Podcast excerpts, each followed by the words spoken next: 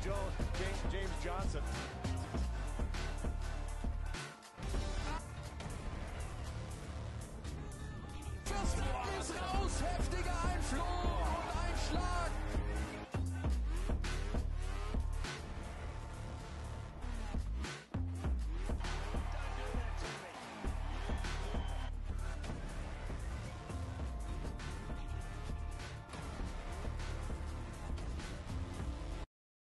Bueno, señores, disculpen nuevamente los problemas técnicos que hemos venido experimentando desde que nos cambiamos de, estudio, pero no importa, estamos para, para seguir adelante, estamos tratando de ir solventando poco a poco e, estos problemas que nos están tumbando la señal y esperemos que ahorita correr el, el programa sin ningún tipo de inconveniente. Bueno, nos habíamos quedado en el tema de la Fórmula 1 en el Gran Premio celebrado en Montreal la semana pasada, en, que, en el cual Carlos estaba haciendo la, narración del mismo. Dime, Carlito. Bueno, donde me quedé es que era bastante sorprendente que ni Checo Pérez ni Charles Leclerc ya tienen dos carreras consecutivas que no pasan a la Q3.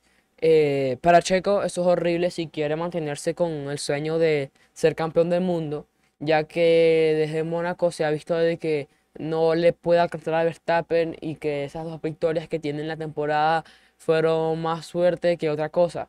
Eh, yo creo que es más que tuvo la presión que tiene el que tiene él alrededor de él, ¿no? Tiene todo un país atrás suyo. Eh, y cuando vio que estaba como muy cerca de Verstappen, empezó a dar unos malos rendimientos. Ahora, ¿qué tiene que hacer Checo? Checo se tiene que poner las pilas. ¿Por qué? Porque ahora Verstappen está a 69 puntos y solamente tiene a Fernando Alonso a 9. Entonces, o se ponen las pilas para recortar la distancia con Verstappen o va a perder ese segundo lugar en el campeonato del mundo. ¿Qué pasaba en la carrera? Bueno, una carrera con una pole bastante sorprendente, ya con Nico Hulkenberg en la segunda posición, que terminó cayendo en la quinta posición por unos problemas que tuvieron ahí durante la, la bandera roja de la, de la pole position. ¿Qué pasa? Eh, bueno, Verstappen desde que empezó la carrera prácticamente se estaba haciendo un gran slam, solamente le faltó la vuelta rápida para hacerse algo que no muchos pilotos pueden presumir que, hayan conseguido en su carrera, que es em, llevarse la pole position, liderar todo todas las vueltas del, del, de la carrera y tener la vuelta rápida y obviamente ganar la carrera. Esas son cuatro, cuatro cosas que tienen que hacer para llevarse un gran slam en la Fórmula 1. A Verstappen solamente le faltó esa vuelta rápida que aunque estaba luchando ahí con Checo, Checo se la terminó llevando. Bueno, una carrera que se empezó con Hamilton llevándose a Alonso por el medio en la, arrancada, pero luego cuando las cosas ya estaban empezando a fluir, eh, Alonso se, lo terminó comiendo con DRS. Por la vuelta 13-14, Russell estaba en la cuarta posición y sabemos que el circuito canadiense es un circuito que aunque va bastante rápido, los muros están muy cerca.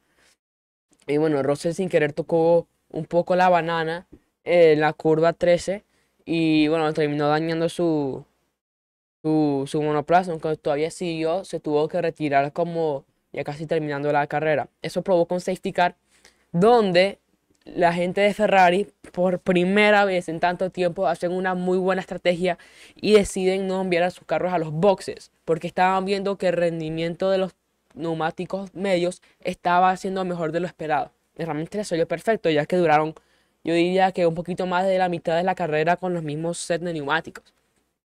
Entonces, los Ferrari pasaron de no estar a los puntos a estar de cuarto y quinto. Una locura realmente. Y bueno, cuando todo el mundo cambió, este, los McLaren estaban en muy buena posición. Pero cuando empezó la carrera, después del safety car, empezaron a, a lucharse incluso entre sí, entre Piastri y Norris, para ver quién conseguía el último lugar. Norris se consiguió con una penalización de 5 segundos, ya que tuvo en el, en el pit, gente, hubo una guerra ahí entre Alonso Hamilton o con eh, Norris, incluso el mismo Bottas. Entonces, eh, el que salió perjudicado ahí fue Lando Norris, ya que fue el único que recibió una penalización de 5 segundos, que lo terminaría dando fuera de los puntos, incluso que terminó noveno, noveno, noveno puesto, todavía quedó fuera de los puntos porque todos estaban muy, muy cerca. Había un tren porque era Verstappen suelto por aquí, Alonso y Hamilton medio cerca, y yo luego de Leclerc Sainz y luego ya Pérez. De Pérez para atrás era todo, era todo un grupito bastante chiquitico. Entonces las últimas vueltas fueron caóticas. Eh, el Gran Premio terminaría con Verstappen ganando, una sorpresa, con Alonso segundo y Hamilton tercero. Unos Mercedes que, si no fuese por el error de Russell que te lo terminaría dejando de la carrera, eh, hubiesen hecho un, muy buen resultado. Eh, los Ferraris, como dije, una estrategia espectacular. Ninguno de los pilotos hizo un error que los perjudicaría. Y bueno, suman unos muy buenos puntos, más que todo Leclerc, que tenía unos, ha vivido unos gran premios que no no son de, esperar para, un, para, la Ferrari. para la Ferrari. Entonces ya que tienes a esos dos pilotos en cuarto y quinto, sumas unos muy buenos puntos después que tienes un... que has tenido unos pilotos fuera sin de los puntos. Sí, Carlos, pero también es bueno este, ver que el equipo de Mercedes ha mejorado, ¿no? Sí. Eh, mejoró en esta carrera de, Montreal. Sí, sí, sí. También este Pérez, una terrible carrera, sexto puesto que, como dije antes, lo aleja incluso más de la del sueño por el campeonato. Un Albon que se metió puntos con la Williams, séptimo lugar también. Hay que aclarar que hizo una muy buena estrategia en la, en, en la cualificación, porque tuvimos una cualificación con lluvia y él quería aprovechar el momento seco lo más rápido porque sabían que cuando ponían los slicks no iban a tener tiempo. No, el tiempo iba a ser como una diferencia de 5 segundos. Entonces, ¿qué pasa? Pone los, los suaves y voló. Realmente desde que hizo esa vuelta nadie, nadie se le pudo acercar y pasó a la Q3. La Q3 no hizo un tiempo porque sabían que iba a terminar el último lugar, no importaba qué pasaría. Entonces se la jugaron bien y le salió bien, muy bien por, por, por la Williams que ya consigue sus primeros, sus segundos puntos en la, temporadas después de ese Gran Premio en Australia. Uno con en octavo lugar, un Stroll en noveno lugar y un Bottas para terminar los puntos con 10. Un Alfa Romeo que de un año pasado, de que empezó una temporada muy bien, este año realmente han sido el peor equipo. Es, el peor equipo ahora mismo con la Alfa Tauri. Eh, unos McLaren que dejaron ir unos puntos fáciles, empezaron con Norris terminando en la Q3 y un Piastri también haciendo una buena carrera, pero eh, no supieron cómo controlarse y un Huckelberg que pasó de quinta posición a decimoquinto. Entonces también pierden unos puntos vitales para la Haas. Ajá, Carlos, y, pero lo que se ve aquí clarito es que el, equipo todavía Red Bull es el que están mandando, ¿no? Sí, sin duda alguna. Yo creo que Verstappen es el claro favorito de ganar el campeonato este año. Sería ya por la, tercera vez, ¿no, Carlos? Sí, tuvimos un podio realmente de puros campeones del mundo. Verstappen con dos, Hamilton con siete y Alonso con dos también. Bueno, pero ahora, sin duda alguna que Verstappen ahora está marcando la pauta. Él es el, eh, el, el, Hamilton de esta, de, esta época, Carlos, y tiene la edad. Tiene la, solo 24 añitos tiene. Y más miedo da todavía porque el siguiente gran premio, ¿sabes dónde es? En la casa de Red Bull en Austria, en el Red Bull Ring, en dos semanas, el 2 de julio. Bueno, entonces deberían de, deberían de pasear eh, más fácil de lo que está paseando el campeonato. Deberían de, ganar de punta a punta tanto el, Verstappen como, como, el Checo Pérez, ¿no? esa es la lógica, porque ahí es donde ellos practican, ahí es donde ellos ponen la puesta a punto a sus a sus autos para la próxima temporada. Sí, es, su casa. Es su casa. Sí, es su casa. Entonces, han tenido más tiempo que, que, otra, que otros pilotos para practicar antes. Entonces, ha sido un gran premio bastante emocionante. Eh, que no ha sido el mejor de la temporada, pero tampoco ha sido el peor. Ha sido una regular, pero tirando a buena. Eh, sorprendió bastante que las Ferraris este, tuvieron una muy buena estrategia. Ese error de Russell fue el que marcó este, lo bueno de la carrera. Y bueno, de resto, gente, más nada. Eh, Verstappen le sacó unos 10 segundos a, Alonso. Entonces, eh, no se puede decir más. No se puede esperar más de Verstappen. Aquí Juan Deporte escribe por el chat y dice, Verstappen tuvo la suerte del campeón en la pole, sin duda alguna. Bueno, tuvo la suerte del campeón y aparte de eso tuvo, tuvo una, la estrategia que le funcionó. Porque cuando ellos, nos ellos salieron con los cauchos blandos, eh, eso les favoreció cuando sobre todo cuando tuvo la, el, el piloto que chocó, ¿quién fue, Carlos? Russell. Russell, cuando el Russell eh, choca en la Q3 prácticamente eh, paran la carrera y se quedaron los tiempos como estaban. Pues, y en ese momento el Verstappen era el que había marcado el mejor, el mejor tiempo. Entonces, tuvo la suerte por, por lo que pasó con Russell y también la estrategia de la, de la Red Bull le funcionó en su momento, que no, no se dejaron llevar por la lluvia, sino que más bien se fueron por, por, por unos cauchos blandos. Ah, Papá, pero Russell chocó en la carrera y no chocó en la Q3. No, no, en la Q3, ¿quién fue que chocó en la Q3? Nadie chocó en la Q3. Ah, ah, coño, claro que la Uh, en la Q1 fue eso. En la Q1, disculpen, en la Q1, en la Q1, disculpen, en la Q1. Pero en la Q1 lo que, pero lo que marca después es la Q3, no la Q1. Exacto, pero cuando, cuando ellos pararon, ellos paran a, ellos paran la carrera de la última clasificación. ¿Entiendes? Y eso lo, ayuda a, a, a Verstappen a, terminar de marcar la pauta. eh, Era, el que tenía el mejor resultado. Bueno, eh, yo, yo ahorita yo no entiendo lo que quiere decir mi papá realmente. Yo, yo no, no, realmente no entiendo qué quería hacer mi papá. No creo que entiende mucho cómo funciona la cualificación. Pero bueno, este, vamos a pasar para el siguiente tema y esto lo dejamos dentro de dos semanas cuando pasemos el review del, del Gran Premio de Austria. Porque esto va para allá.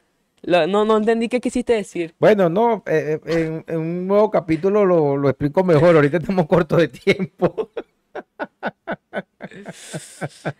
Vamos a, vamos a pasar. Bueno, lo importante es que el, el equipo de, de la, de la Red Bull todavía sigue marcando la pauta. Ya, ya, ya van para tres años que el equipo es el clavo, eh, que, que está dominando la Fórmula 1 a su antojo. No le veo por los momentos un equipo que se pueda equiparar con ellos.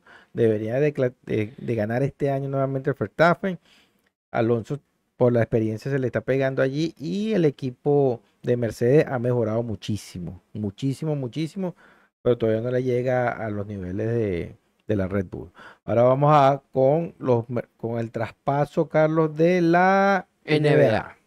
Bueno, que soltó la sorpresa cuando dijeron que, cuando soltó la sorpresa, soltó la sorpresa de que Brandy Bill le había dicho a los Wizards que se iba a ir, que ya no aguantaba, que le habían dicho la reconstrucción, que no habían traído los suficientes jugadores, que esos jugadores no, no eran los suficientes para pasar a playoff y ser contenders. Eh, Brandy Bill fue el campeón, el que hizo más puntos, el que tuvo un mejor porcentaje de puntos en la temporada de hace dos años, en la 2021, si no me equivoco. El año pasado fue em, Embiid, creo que Embiid, sí, Embiid y este año también fue Embiid. Eh, Sí, este año fue en B. Y bueno, papá, y realmente también en los Wizards no tenía chance, papá. Yo creo que eso, y bueno, y, y sonaban mucho los Heat, Celtics y, y los Suns. Los Suns terminaron llevándose por Chris Paul, que ya habían dicho, Fran Vogel había dicho que no tenía pensado tener a Chris Paul en la rotación.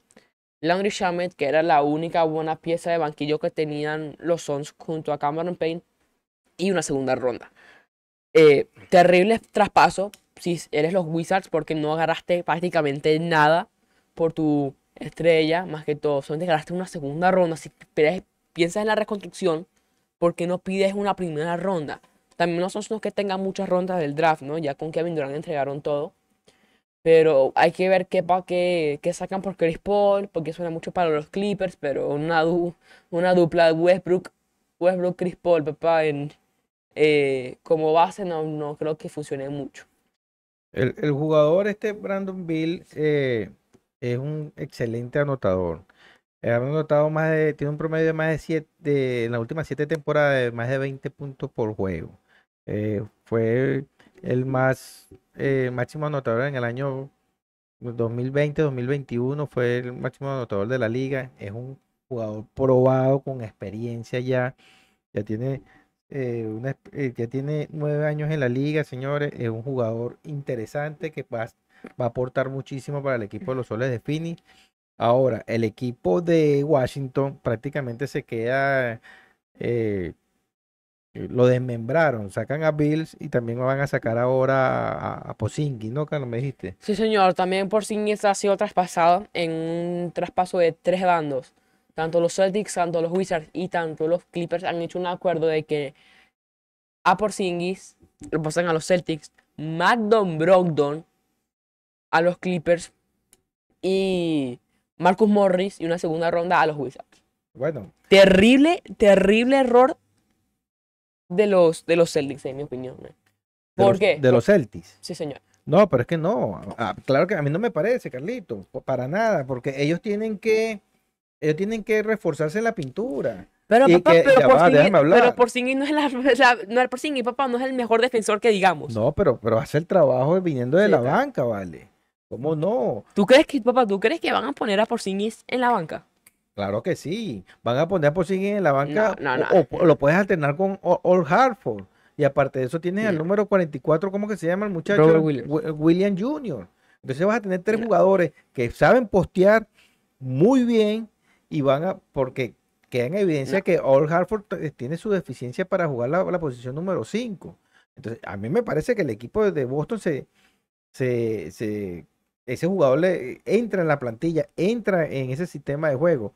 A Boston todavía le falta un armador natural como lo tenía con Kemba Walker, que en su momento no rindió, pero ellos le hace falta un, realmente un piloto y reforzaron la pintura porque esa es la, la grande deficiencia que tiene el equipo de Boston.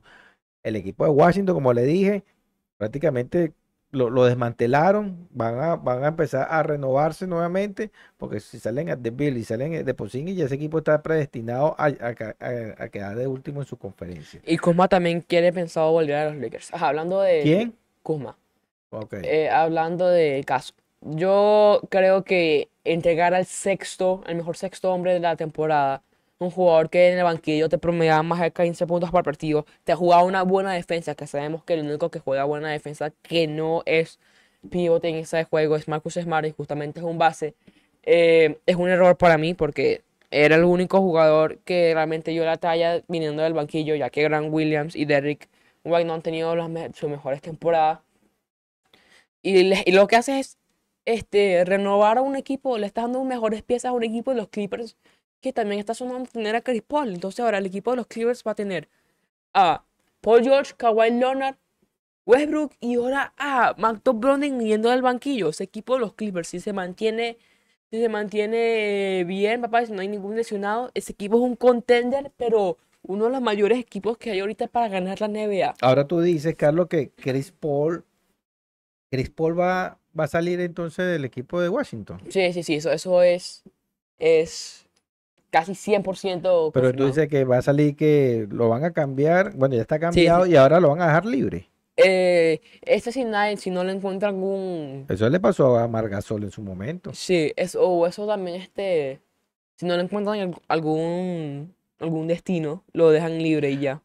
Y, y Margasol, eh, Chris Paul estaba sonando, Carlos, hasta para los mismos Celtics, ¿oíste? Cuidado si no recae en Boston, ese jugador de eh, eh, Chris Paul, que le estoy diciendo que le, le hace falta, a ese equipo le hace falta Eh, un, un base natural. Mira, yo la única razón por la que no vería a Chris Paul es por el salario en, en- en Boston, por el salario. Chris Paul quiere pagar todavía mucho para, para su edad y para lo que puede ofrecer también. Ah, bueno, es es cuestión de ver, pero siempre ha sonado más Chris Paul para los Celtics que hasta para los mismos eh, eh, Los Ángeles Clippers. Eso es lo que, eso es lo que siempre se, ha sonado por ahí. Ah, Porzingis sí fue como un era, era un cambio que se estaba gestionando bajo cuerda porque en ningún momento se nombró. Eh, Brandon sí era, era como cantado que iba a salir de Washington. Pero bueno, esperemos. Se, están armando los equipos para la próxima temporada. Los Soles de Phoenix no renuncian a, a sus aspiraciones a ser campeones. Un equipo que viene armado ya de hace tiempo. Y ahora con esta nueva pieza hay que contar con ellos. Como dices tú, Carlos, es fuerte contendor al título el año que viene. Pero ese equipo, papá, solamente está apostando por los primeros dos años. Porque ese equipo no tiene, no tiene eh, elecciones de draft, no tiene banquillo. O sea, solamente están esperando si pueden hacer algo bueno entre estos últimos, en estos próximos dos años. Y si no encuentran nada, hay que ponerse, habrá que ponerse pila con ese equipo de los Suns, papá, porque ese equipo no tiene nada, no tiene ni, no tiene elecciones de draft, no tiene banquillo, no tiene nada. Vamos a ver qué hacen con DeAndre Ayton, que siempre suena que lo van a cambiar. Y ya con DeAndre Ayton fuera, puede ser que se consiga un base más regular y que por lo menos tengan unos jugadores de rol más también quitan este es- eh, espacio salarial.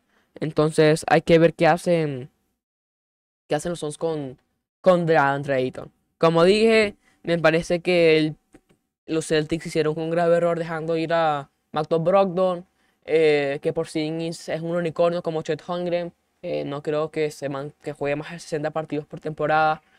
Eh, un jugador que no tira casi de 3, que ahorita un pivot que no pueda tirar de 3 eficientemente. no es un pivot que se puede confiar. Entonces hay que ver cómo cae, pero no veo que los Celtics hayan hecho una buena decisión. Yo difiero de ti, Carlito. Yo difiero de ti. A mí me parece que, que ese jugador le, le hace falta a ese equipo.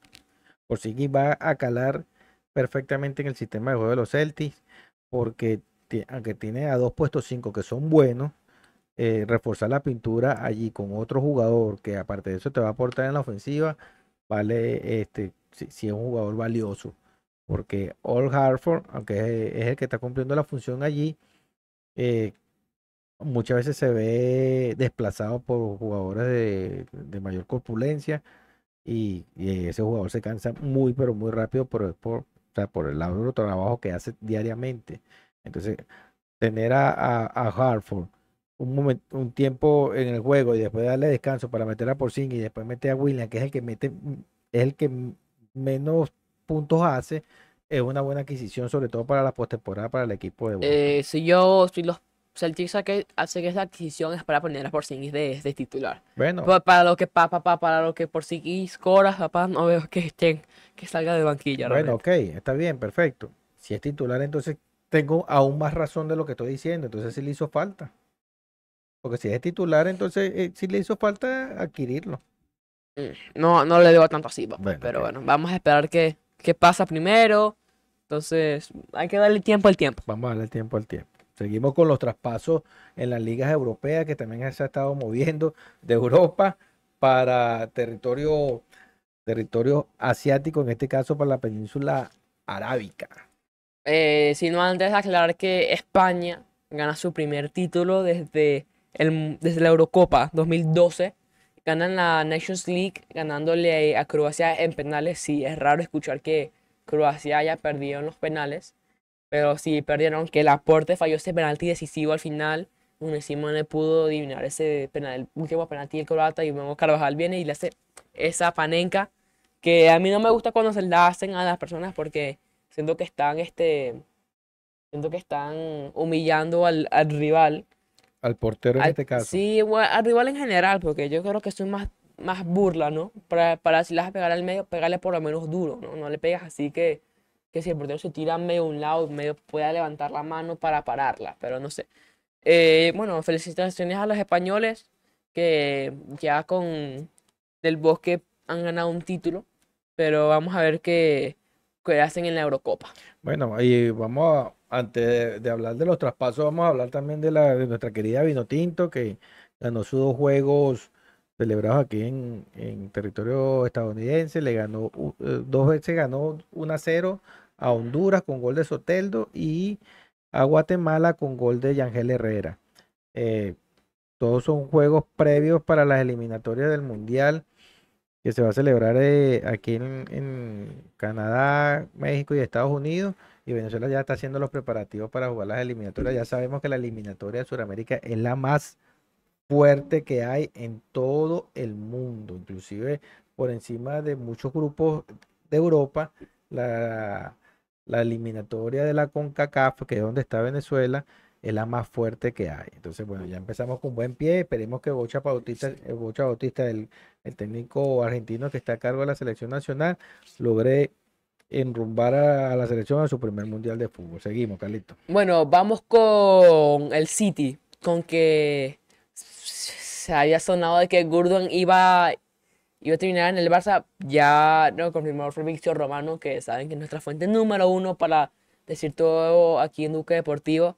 Gurdon se va a ir al Barça, no, sabe- no sabemos el contrato en específico, pero ya sabemos que, que Gundogan va a ir a reforzar ese, ese mediocampo del Fútbol Club Barcelona. Tremendo, tremendo fichaje del Barcelona, Carlos, porque, bueno, he sabido el- el- ¿cómo te- la admiración que siento por ese jugador y que de toda la vida. Y, se, y claro, desde que jugaba con el Borussia Dortmund, siempre me pareció que ha sido un crack. Llegó al City y llegó de banca después que se, se acopló al sistema de José Guardiola, logró su titularidad y llegó a ser capitán. Fue el caso la, la última copa de la Champions League, fue el caso alzó la copa del City, la primera que conquistó su historia, porque es el capitán. Y miren, miren la situación con este jugador. Se ve que Gurdungan quería jugar con el Barcelona. Porque vamos, hay que estar claro que el Manchester City hoy día es el mejor equipo del mundo. El club, el club. El mejor equipo del mundo.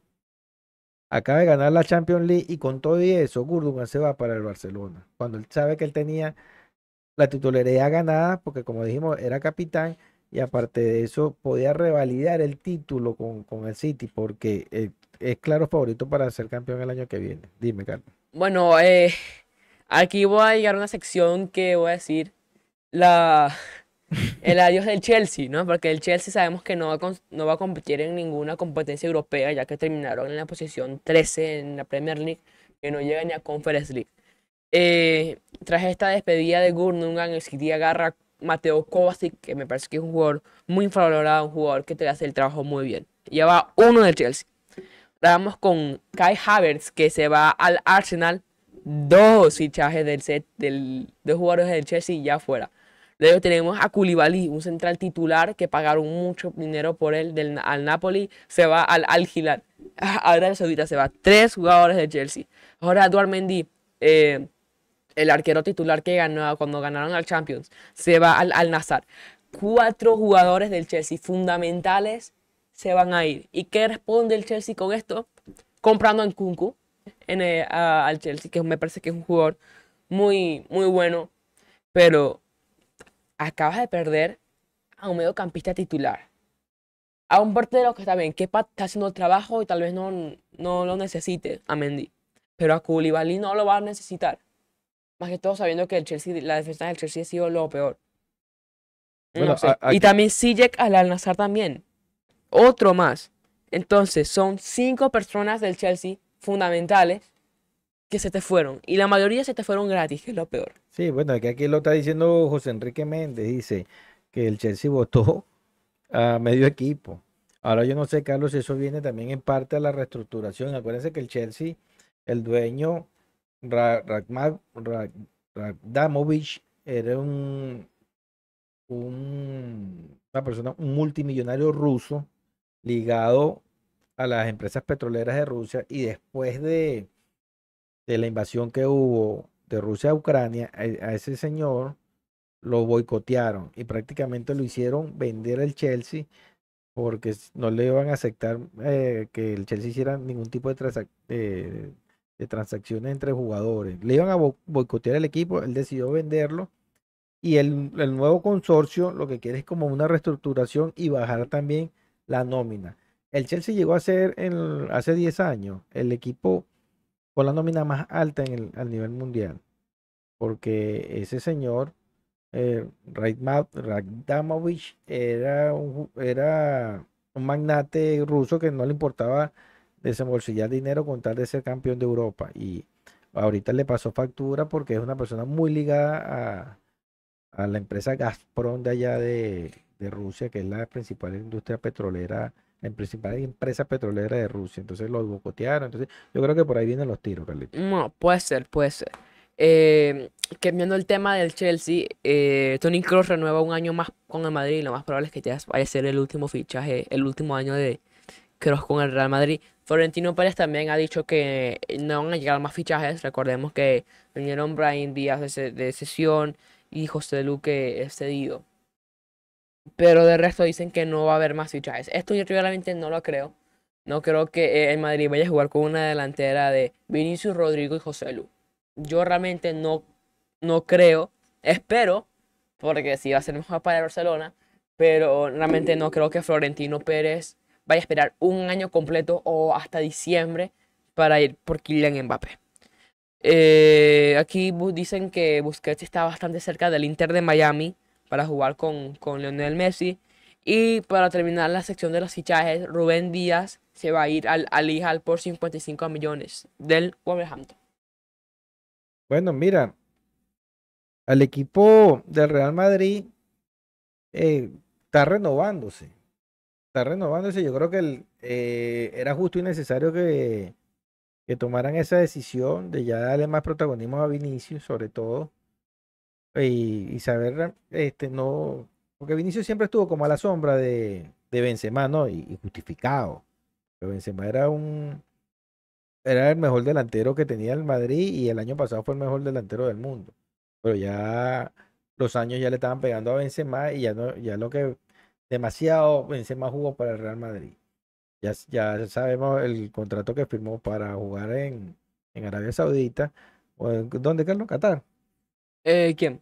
Eh, Benzema. Va a jugar en Arabia Saudita. En Arabia Saudita, de 200 millones de, de, de euros anuales por dos años. O sea, va a ganar 400 millones de euros en dos años.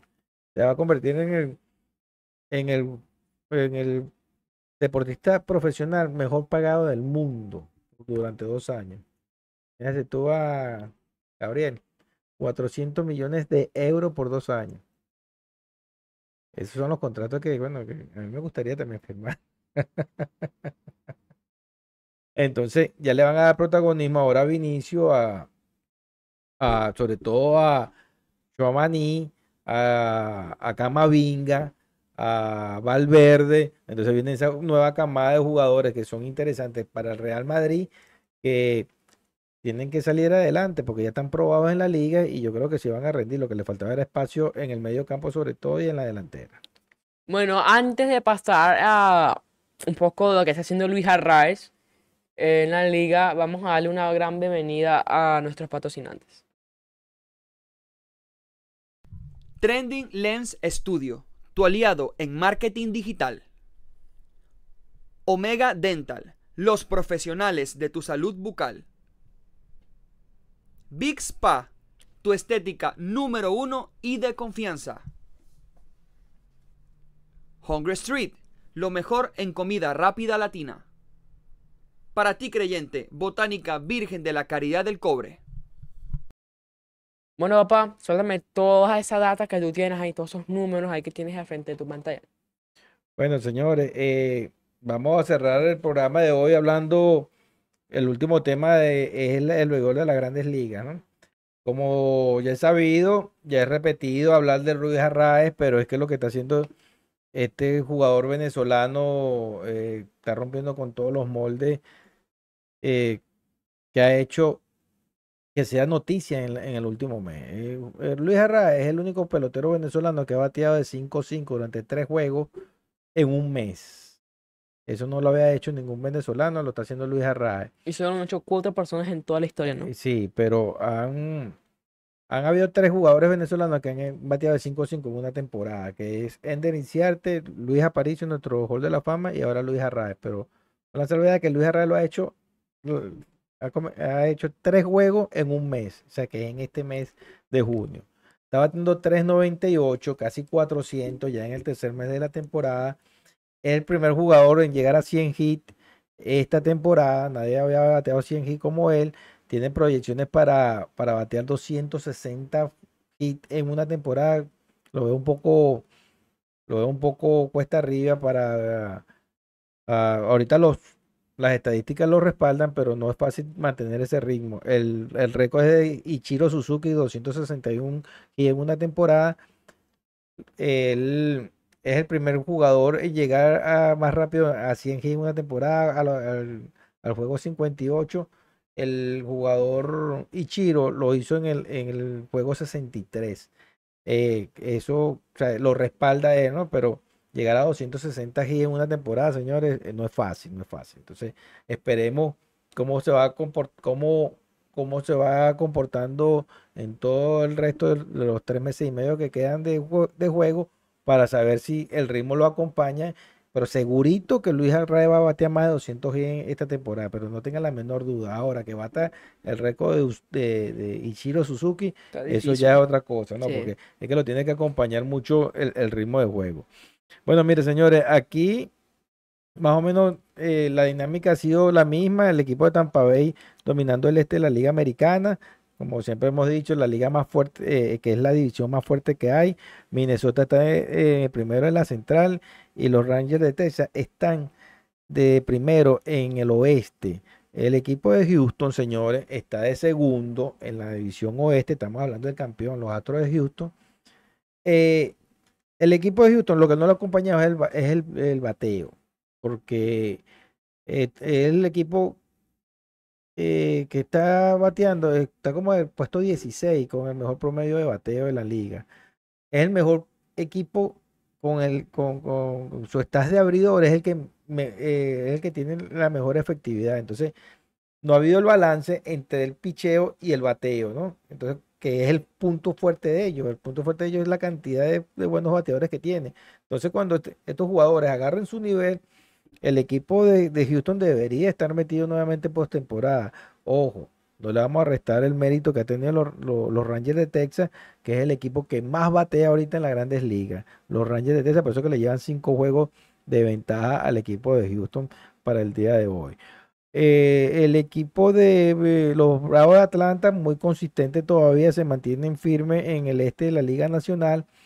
Eh, los Rojos de Cincinnati, después que se metieron, tienen una racha de 11 juegos ganados en forma consecutiva, asaltaron la división central, que es una de las más débiles de, la liga. Y, pero ahí puede ganar cualquiera, señores. Ahorita está Cincinnati de primero, la semana pasada estaba el equipo de Pittsburgh estaba de primero allí. Lo que pasa es que el equipo de, de ha perdido nueve en forma consecutiva. Cincinnati ha ganado 11 y estos han perdido nueve. Entonces, por eso que bajaron al cuarto puesto. Esa división es tan, tan indescifrable que el equipo de, los Cardenales de San Luis están a nueve juegos del primer lugar, pero todavía tienen chance de clasificar. Imagínense ustedes, porque es que los equipos no son consistentes. El, que se ha mantenido más firme allí es el equipo de los cerveceros de Milwaukee, que siempre está uno o dos ahí en en, las posiciones. O como le dije, el equipo de Cincinnati tiene una buena racha, es el equipo que mejor ha jugado en los últimos, en los últimos 11 juegos, que lleva una, una racha ganadora. En el oeste de la Nacional, el equipo de Arizona se mantiene eh, firme eh, por toda la temporada. Ha sido así, el, el, primer lugar ha sido para los Cascabeles de Arizona. San Francisco Ahora tiene una racha de nueve ganados en forma consecutiva. Están de segundo. Desplazaron a los Dodgers para el tercer lugar. los Dodgers tuvieron una, semana eh, mala porque ganaron cuatro y perdieron seis. Eh, se han mantenido en el, tercer lugar a cuatro juegos. San Diego, señores, no levanta 35 y 38.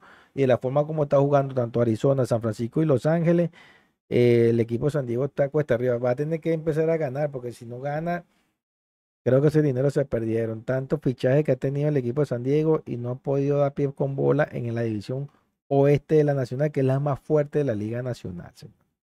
Eso, por los momentos, eso es lo que estamos viendo aquí eh, en las grandes ligas. El equipo de Atlanta firme en, eh, se perfila como el mejor equipo de la Liga Nacional y en la Liga americana, el equipo de los Mantarrayas de Tampa Bay es el único equipo que ha ganado 50 juegos y fue el primero en ganar 50 juegos esta temporada. No creo que tenga problema el equipo de Tampa de, de, ganar 100 juegos eh, esta temporada y aparte de eso de meterse en la postemporada como el mejor equipo de la, de las grandes ligas. Eh, tremenda temporada la de los Mantarrayas, es digno de admirar, es digno de ir a ver ese, a ese equipo y ustedes le ven las ganas y la entrega que tienen los jugadores para ganar y, y enfrentar los desafíos, como le dije. Cash es tremendo manager, conoce a, los jugadores que tienen en su nómina, que tienen en su roster, y por eso están los resultados de, que, es el equipo que más ha ganado en la liga y es el firme candidato al título. Como le dije, vamos a esperar la pausa de, de la, del, juego las estrellas para empezar a dar pronósticos exactos. Como eh, ahorita lo que podemos decir es que el equipo de los Astros, cuando empiecen a emparejar tanto Álvarez como Altuve, como Abreu, empiecen esos, jugadores a subir su nivel, no tengan la menor duda que el equipo de los Astros de Houston va a desplazar a los Rangers de Texas en primer lugar y se va a meter en la postemporada. Ahora, Aquí dice Airan Pérez, lo más, lo más impresionante de, de Arraez es que a diferencia de otros grandes bateadores de promedio en la historia como Ichiro Altuve, es que su velocidad está por debajo del promedio de la liga. Es verdad. Luis Arraez no es, no es gran robador de base. No es un jugador, este, es hiteador, pero no es robador. De buena acotación, Airan. Eh, lo que hace es puro meter pero creo que este año lleva dos, dos bases robadas. Yo estuve viendo esa, esa estadística. No un jugador, eh, no un jugador eh, rápido, que, se contrasta con, los grandes bateadores que siempre son, por lo general, son unos jugadores muy, pero muy rápidos. Juan Deporte, los, los Dodgers y los Mets dando tumbo. Los Mets más que los Dodgers, ¿oíste, Juan? Porque los Dodgers están ahí. Los Dodgers están ahí. Bueno, tuvieron una- una semana mala, pero de 4 y 6. Los, eh, los Mets están a 13 juegos del primer lugar. Y los Dodgers no. Los Dodgers, una, una división tan fuerte como el oeste, está a 4. O sea, 4 todavía estás, todavía estás ahí en la pelea. Eso, me parece que lo- los Mets, es que estaba viendo que Verlander lleva 2 y 4. Y entonces traen a Verlander y tampoco levantó ese equipo. No sé qué le pasa al equipo de los Mets, porque tienen la nómina para, para hacer. Ah, o el jugador puertorriqueño, el shortstop, Carlos. ¿Cómo se llama? Lindor. Lindor no tiene un promedio como que de 2.20. Francisco Lindor. Entonces, eh, Eduardo Escobar tampoco ha bateado. Magnay, que fue el máximo bateador, el, el máximo, eh, máximo, el campeón bate de la liga, no ha rendido lo suficiente. Entonces, eso también va en contra de- del rendimiento de- del el, el- el relevista que tenía, se le- el puertorriqueño que se, se, dañó la rodilla, se lesionó la rodilla en el Clásico Mundial, lo perdieron para toda la temporada. Han pasado varias cosas allí. Eh, Airan dice, eh, como es un jugador rápido, su cantidad de infield hit es notoriamente bajo, por supuesto. Es que lo que hace es mete pura tabla. Es increíble el, el nivel de contacto que tiene Luis Arraez. Juan Deportes, Cincinnati aún tiene un super prospecto por subir. Con ese equipo hay que contar en el futuro. Sí, estoy de acuerdo con Juan Deporte. Eh, vienen trabajando y yo creo que el equipo de Cincinnati es para los futuros años que van a ser un fuerte contendor porque traen unos jugadores interesantes. Al momento solo seis, o sea, pura habilidad para hacer pasar la pelota hacia los jardines. Es el- el promedio de Luis Arraez. Dice Airan aquí. Al momento solo seis. O sea, pura habilidad para hacer pasar la pelota hacia los jardines. Ok. Solamente ha metido seis infield hit en, entre los 100 que ha metido, los 100 hits que ha metido Luis Arraez. Hoy batió de, de 4-2 contra los, los Azulejos de Toronto. Solamente 6 infield hits de los 100. O sea, ha metido 94 hits eh, Luis Arraez. Señores, está matando la liga. Eh, con esto le quiero decir, señores, que estamos en presencia del mejor bate que ha tenido las grandes ligas en los últimos dos años. Él fue el jugador que eh, hizo más 100 hits más rápido en esta temporada. ¿no? Esta temporada, claro. Pero ¿por qué digo que es el mejor bateador que tiene la- las grandes ligas? Porque el año pasado fue campeón bate en la liga americana. Y este año está jugando en la liga nacional. Es decir, que Luis Arraez tiene que haber visto por lo menos el 90% de los abridores de las grandes ligas. Luis Arraez lo ha, lo ha enfrentado. Lo de la liga americana y ahora en la liga nacional. Entonces, a todos le ha bateado. Entonces, y estamos hablando de un jugador que es, ha sido infravalorado durante toda su carrera. El equipo de los mellizos de Minnesota nunca le dieron la oportunidad, nunca le dieron la confianza, se la tuvo que ganar a punta de batazo. Y tanto es así, lo que le estoy diciendo, que fue campeón bate el año pasado y lo cambiaron de equipo. Lo cambiaron para los Marlins de Florida. Es un jugador, señores, que no le han dado la valía que tiene eh, este jugador. Hay jugadores que le dan más, más promociones y le dan más proyecciones que lo que le tienen que dar Luis Arraez, que estamos hablando del mejor bateador que hay en las grandes ligas. No tengan la menor duda de lo que yo estoy diciendo. Está bateando casi 400 en el tercer, en el Qué tercer locura. mes de la temporada. Eso es una locura. Eso, eso se ha visto pocas veces. Es un jugador muy, pero muy introvertido, pero sale a jugar pelota y sale eh, a hacer su trabajo y es un, es un profesor de bateo. Es admirable lo que está haciendo ese jugador y es, vamos a utilizar este medio para darle este, notoriedad a lo que está haciendo para decir, por, para decir, logra un buen contrato y para ver si realmente lo empiezan a ver como una de, la- de las caras de las grandes ligas, porque eh, no hay uno mejor que él actualmente. Bueno, muy buen, muy buena data mandaste ahí, papá, de, de Luis Arraez, te felicito y del y de béisbol en general. Eh, ¿ya es hora de leer comentarios o quieres decir algo más para cerrar? No, ya eh, estamos ya hablando de, de lo que es, bueno, este, este caballero Luis Arraez, que no me cansa de alabarlo, es un jugador bueno, excepcional. Realmente le, le están dando la confianza y, y es que es impresionante lo que está batiendo este señor, ¿vale? Impresionante, está batiendo demasiado, cabrón, Eh, Aquí demasiado. dice Juan Deporte, Arraez está bateando más que, más que en un equipo donde no tiene tanto soporte porque no debe haber tantos picheos buenos. Eh, eh, de resto, ya vamos a pasar con los comentarios. Muchísimas gracias a todas las personas que se mantuvieron conectadas. Muchísimas gracias a la gente que dio like al directo. Y ahora vamos a pasar a leer los comentarios. Eh, muchísimas gracias a Crisilio Rodríguez, Chiqui Duque, José Enrique Méndez, Juan Deporte. Muchísimas gracias a estos últimos dos para, por eh, comentar en el en vivo. Luis Rojas, Aracelis Fuente Marcano, Ricardo Rodríguez, eh, José Viteri, tanto tiempo que, que no lo veía. Marvin Duque. eh, mm, Antonio Caí. Antonio ahí apareció por ahí, gracias Antonio. Me gusta que siempre veo, veo a las personas aquí, las mismas personas comentando, eso es bueno. Ok, mira, eh, para el dato que me pasaron, me lo pasó Juan Deporte, me dice, Luis Arraez solo necesitó 67 juegos jugados esta temporada para llegar a los 100 hits.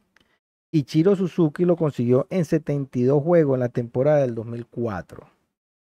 Campaña en la que batió el récord de hit en una temporada con 262 juegos, 262 hits. Esa es la marca de hit en una temporada, 262.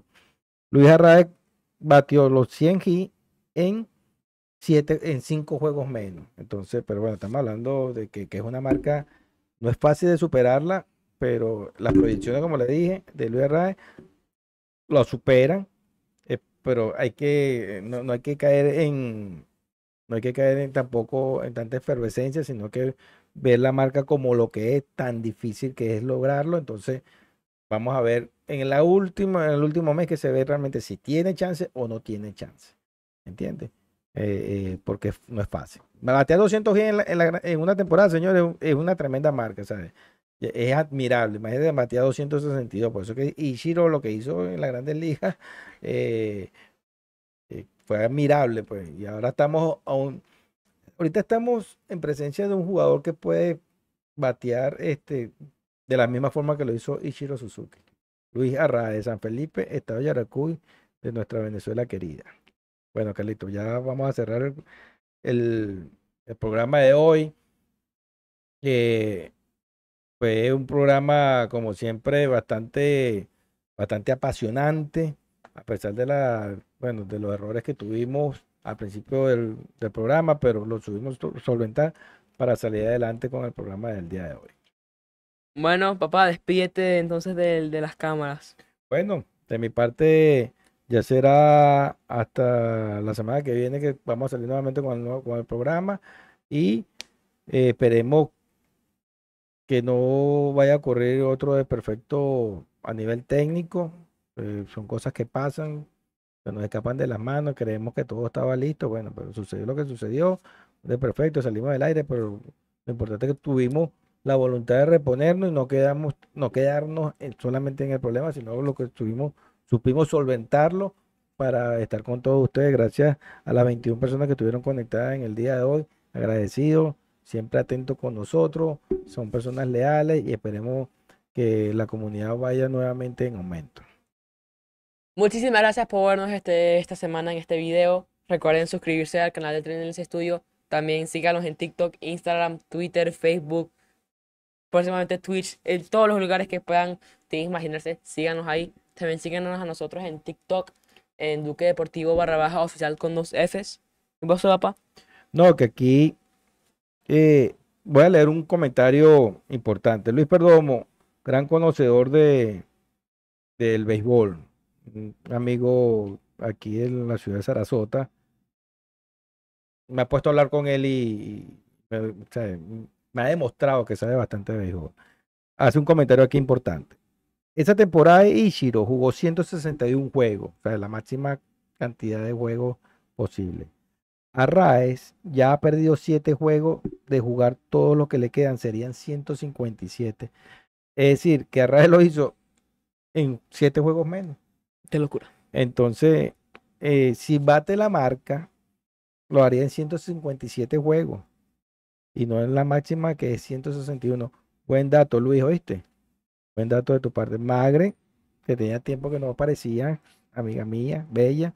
Felicidades por su aniversario y que sigan los éxitos. Saludos desde Venezuela. Gracias, Magre. Saludos desde aquí de Bradenton. Gracias por estar atenta, siempre por estar pendiente de nosotros, así nosotros también estamos pendientes de ti. Chao, pues. Que estén muy bien. Ahora sí, me despido de ustedes. Quería cerrar con, el, con lo de Luis, eh, que hizo un comentario que era, que era importante analizarlo, porque yo sé, Luis, que tú sabes y, y siempre que vas a escribir, así como hay varias personas aquí que inmediatamente los leo cuando hacen algún comentario. Bueno, como decía, síganos en todas las redes sociales que ustedes tengan, en el estudio y en Duque Deportivo. Estamos en TikTok, en Instagram como Duque Deportivo barra baja oficial. Eh, mañana sale video directo con el gringo. Entonces síganos aquí como a las 7 horas local. Véanlo, se los recomiendo si quieren escuchar algo más que no sea deportes. Y como siempre digo, compartan este video con alguien que quiera saber de deportes pero no sabe cómo. O alguien que quiera mantenerse informado pero no tiene el tiempo o alguien que no sepa de deportes y quiera saber o quiera aprender con nosotros, esta es la comunidad correcta. Sin más nada que decir, vemos la semana que viene con más videos.